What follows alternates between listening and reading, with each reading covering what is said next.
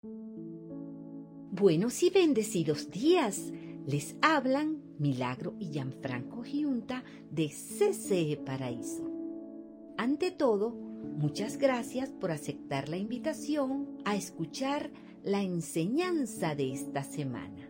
Enseñanza que nos será de mucha utilidad para nuestras vidas y muy especialmente para nuestra vida espiritual. Nuestro mensaje de hoy qué salado, en la voz de nuestro pastor principal, Nelson de Abreu. Hola querida familia iglesia, saludos a todos ustedes, a toda nuestra comunidad cristiana Emanuel en el Latillo, La Guaira, El Paraíso, Madrid, Murcia, Alicante y Santiago de Chile.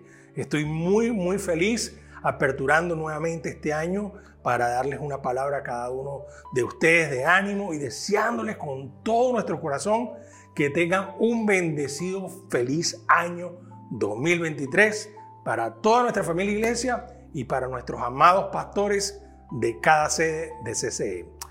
Y hoy quiero hablarles de, una expresión eh, muy popular que, la gente eh, dice, y esto es muy hispanoamericano, ¿no? ¡Qué salado! O también lo podemos decir cuando, eh, en otra forma que quiero explicarle, ¡qué salado! no sé si alguien tuvo la experiencia de hacer una comida en estos días festivos y se le pasó un poquito la mano de sal. No sé si a alguien le pasó eso, ¿no? Seguramente. Y esta semana, precisamente, un familiar aquí en, en la isla de Madeira nos invitó a comer un plato típico de Navidad y la verdad que estaba muy sabroso, pero ella nos advirtió y nos dijo, yo creo que me pasé de sal, tengan paciencia. Pero realmente con el hambre que teníamos y porque estaba muy, muy sabroso, bueno, comenzamos a comer y a comer sin decir nada. Y eso despertó en ella curiosidad y nos preguntó, ¿se siente salado? Algunos dijeron no, otros dijeron un poquito, otros no, nada, nada. Y ella nos veía comer con tanto, tanto gusto que dijo, déjame probar para ver cómo está. Se dio cuenta que estaba salado. Y bueno, la expresión que salado también es usada en algunos países eh, para referirse a una persona que tiene mala suerte, ¿sí o no? O, cuando todo le sale mal. Oye, qué salado está este, ¿vale? Como por ejemplo lo que le pasó a un conocido mío, un muchacho muchos años soltero que insistió tanto, tanto con una chica que estaba enamorado hasta que por fin ella aceptó salir por primera vez con él a almorzar porque había, bueno, un feeling entre ellos. Y ese mismo día que combinaron en verse, ella no fue, lo embarcó. ¿Y saben por qué? Porque se reconcilió la muchacha con su exnovio. qué salado. Y bueno, en lo personal algo así de estar medio salado me pasó a mí en estos días, finales de diciembre. Aquí en Europa, eh, les quiero contar, se acostumbra a hacer una inspección o revisión anual obligatoria del vehículo de cada uno, que dice que si el vehículo o el carro está en buenas condiciones o no, y eso depende si pasa o no la inspección. Y por supuesto, ellos al revisar con sus máquinas especiales, y en caso de salir bien, te dan un cartoncito verde, el cual tienes que colocar obligatoriamente en el parabrisas, dentro del parabrisas, donde cada año hay que hacer la nueva inspección y para decir si pasa algún policía que el carro está legal. Y este cartoncito verde dice entonces que, por ejemplo, el carro no está pasando aceite, no echa humo, no tiene los cauchos desgastados, también certifica que tiene bien los frenos, las luces, las puertas, las ventanas, el tapasol, imagínense. Pero si hay una, alguna falla, te dan entonces un cartoncito rojo por un mes para que lo acomodes el carro, lo arregles y después puedas circular, pero nada más puede circular un solo conductor sin pasajero, porque sería un gran riesgo. Pues a mí me pasó eso. Después de llevar el carro al mecánico y donde supuestamente todo estaba bien, las ventanas tenían una dificultad en su motor eléctrico, pero ellas medio cerraban. Bueno, esto sucedió faltando, imagínense, solo dos días para finalizar el año. Le estoy hablando de estos días. Y cuando lo llevé a la inspección, arrojó también que el freno de mano estaba medio, medio suave, estaba flojo. Y este, junto con el problema de las ventanas, me dieron cartón rojo como una falla grave, imagínense. salir inmediatamente, rápido, tengo que buscar un mecánico porque no agarra el 31 y entonces lo mandamos a arreglar y después llevo el carro nuevamente, bueno, denme mi cartón verde porque ya mañana es 31 de diciembre y necesito el carro. Pues miren, ¿sabe qué pasó? Volvieron a inspeccionarlo, metieron la máquina y detectaron otra falla y el freno de la rueda derecha ahora no estaba funcionando bien. Y yo dije, no puede ser, no puede ser esto. Ahí es cuando dije que salado. Pues nada, me tocó estar así y esperar al mecánico que salió de vacaciones hasta el 2 de enero, imagínense. Y gracias a Dios, por fin ya pasó la inspección. Dos veces, imagínense. Bueno, estar salado en mi situación fue realmente una consecuencia de no ser precavido y cuidadoso a tiempo. Pero bueno, como siempre digo, uno deja siempre las cosas para lo último y las cosas que nos duelen nos enseñan. Y realmente el tema de estar salado y que deseo platicar hoy con ustedes está basado en la palabra de nuestro Señor Jesús en el famoso llamado Sermón del Monte, cuando Él estaba alrededor de una gran multitud. Y en ese sermón, después de hablar de las bienaventuranzas, Jesús comenzó a hablar de uno de los atributos más importantes que una persona debe tener en su relación creciente con Jesús. Y algo que tiene que ser evidentemente, y es ser sal. Sal de la tierra o sal del mundo. Y dice en Mateo 5:13, ustedes son la sal de la tierra. Sí, tú y yo somos la sal de la tierra, debemos ser sal de la tierra. Y antes de desarrollar este punto, quiero compartir con ustedes algunos datos bien curiosos sobre la sal. Por ejemplo, la sal, como bien sabemos, es un preservante y conservante de los alimentos. O sea, la sal fue muy, muy apreciada en los tiempos donde no se tenía luz eléctrica, no se tenía neveras, refrigeradores o lugares con muy bajas temperaturas para conservar las carnes.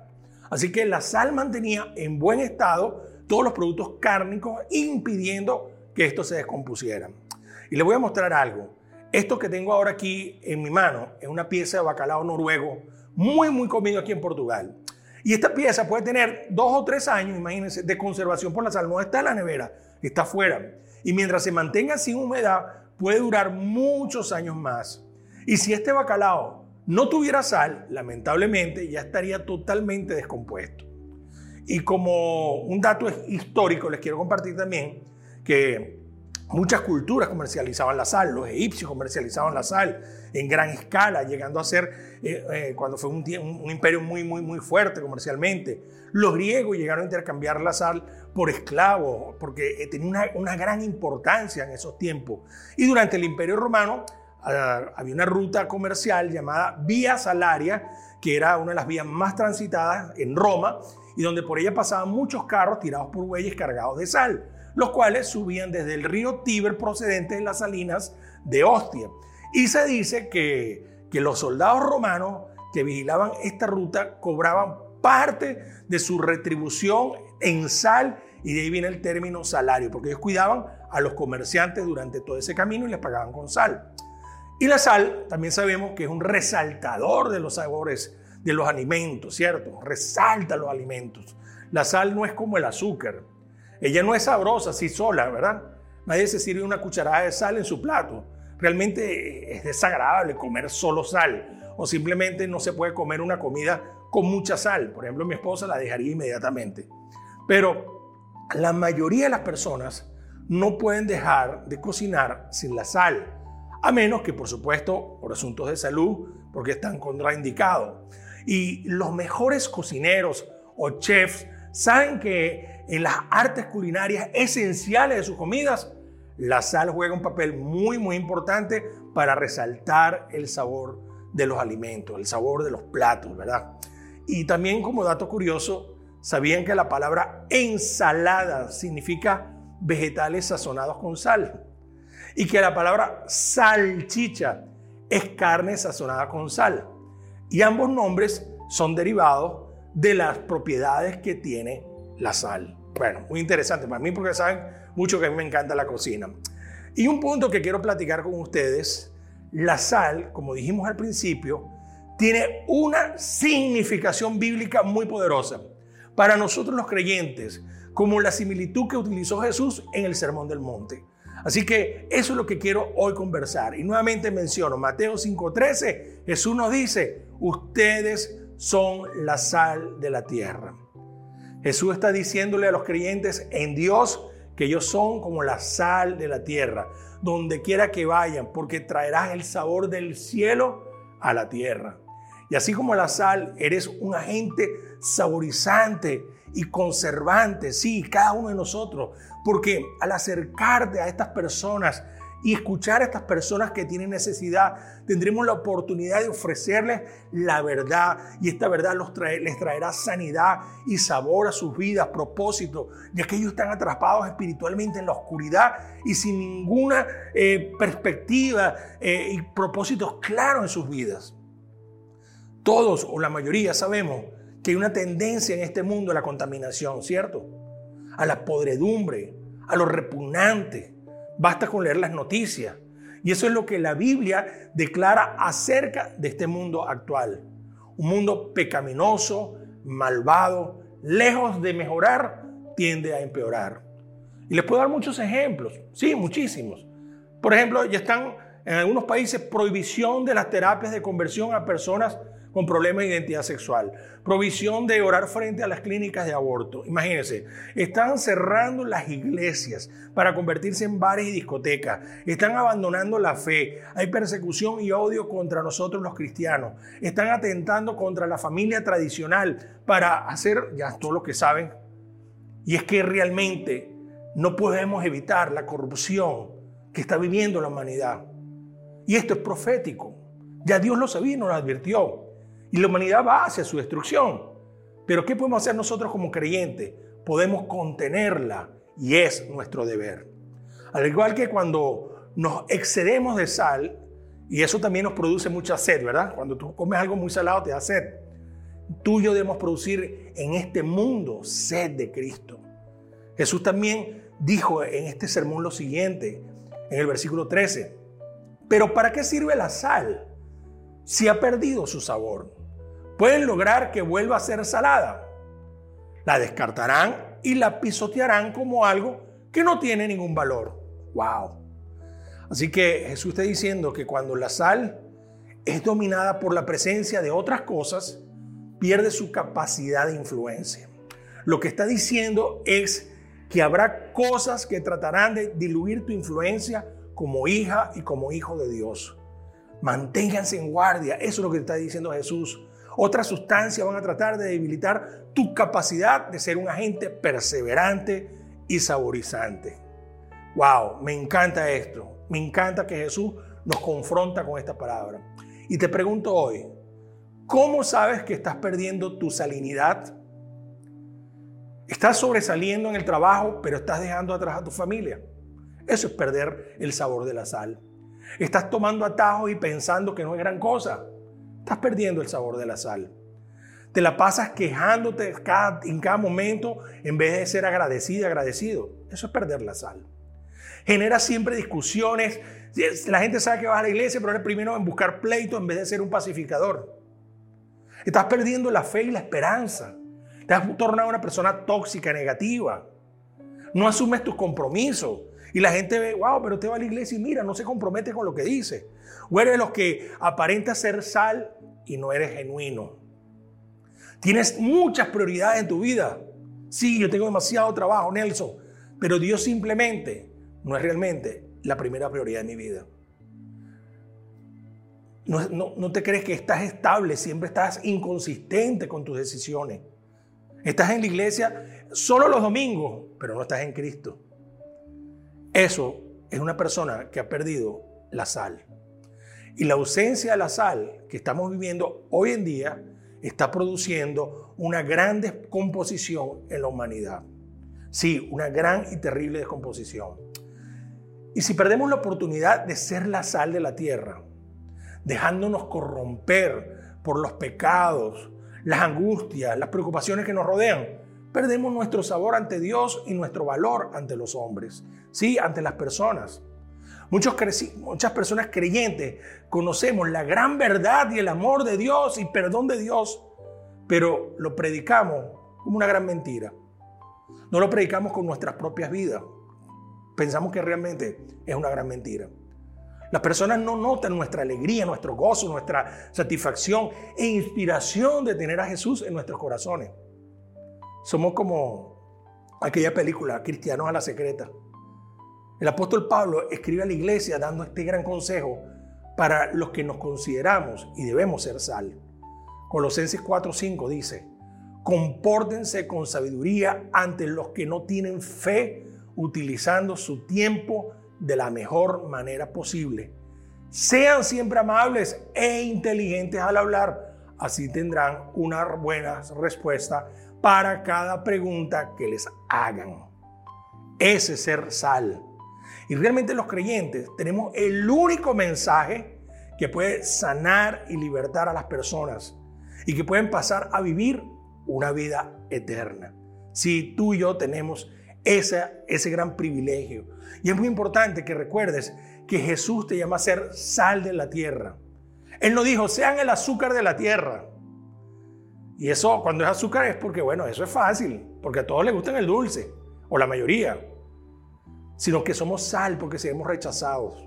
Y hay muchos que solo quieren enseñar o escuchar azúcar. Todo te va a ir bien, no vas a tener problemas en la vida, Dios te va a prosperar en todo. Y es verdad que Dios puede hacer eso, no lo dudo, pero somos sal. Y la sal tiene la cualidad de que cuando toca una herida, ¿qué pasa? Duele, arde, te retuerce el dolor. No es agradable, ¿cierto? Y déjenme decirle, mis queridos amigos, ser cristiano implica también que vamos a pasar desiertos, persecuciones, traiciones, vamos a pasar por necesidad y a veces nos van a dejar solos. No se trata de endulzar los oídos, sino predicar la verdad de la palabra de Dios. Ser sal significa que debemos ser una influencia espiritual en la vida de las personas que nos rodean. Eso es ser sal. Debemos dar la buena noticia a todos, y eso debe estar en nuestras mesas, en nuestras vidas. Así como la sal está en la mesa, debe estar en nuestras vidas, debe ser distribuida por todo el mundo porque da sentido de vida a las personas. Dígale que está a su lado, eres sal. Y donde la gente prueba la amargura, tú traes el perdón. Donde la gente prueba la acidez, tú traes la bondad. Donde la gente está probando desesperanza, tú traes esperanza.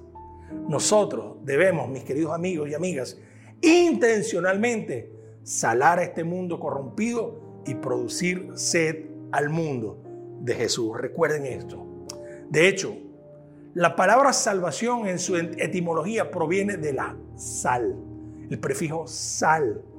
Es tu salinidad la que trae la salvación a un mundo perdido, hambriento y moribundo, a llevar el mensaje de Jesús. Y no tienes que ir muy lejos, ¿sí? No tienes que ir muy lejos. Te pregunto, ¿quiénes son las personas en tu vida, en tu vecindario, en tu comunidad, en tu liceo, en la universidad, en el colegio, a las que puedes comenzar a comunicarles hoy el mensaje de salvación? ¿Quiénes son? Te pregunto. En esas personas a tu mente.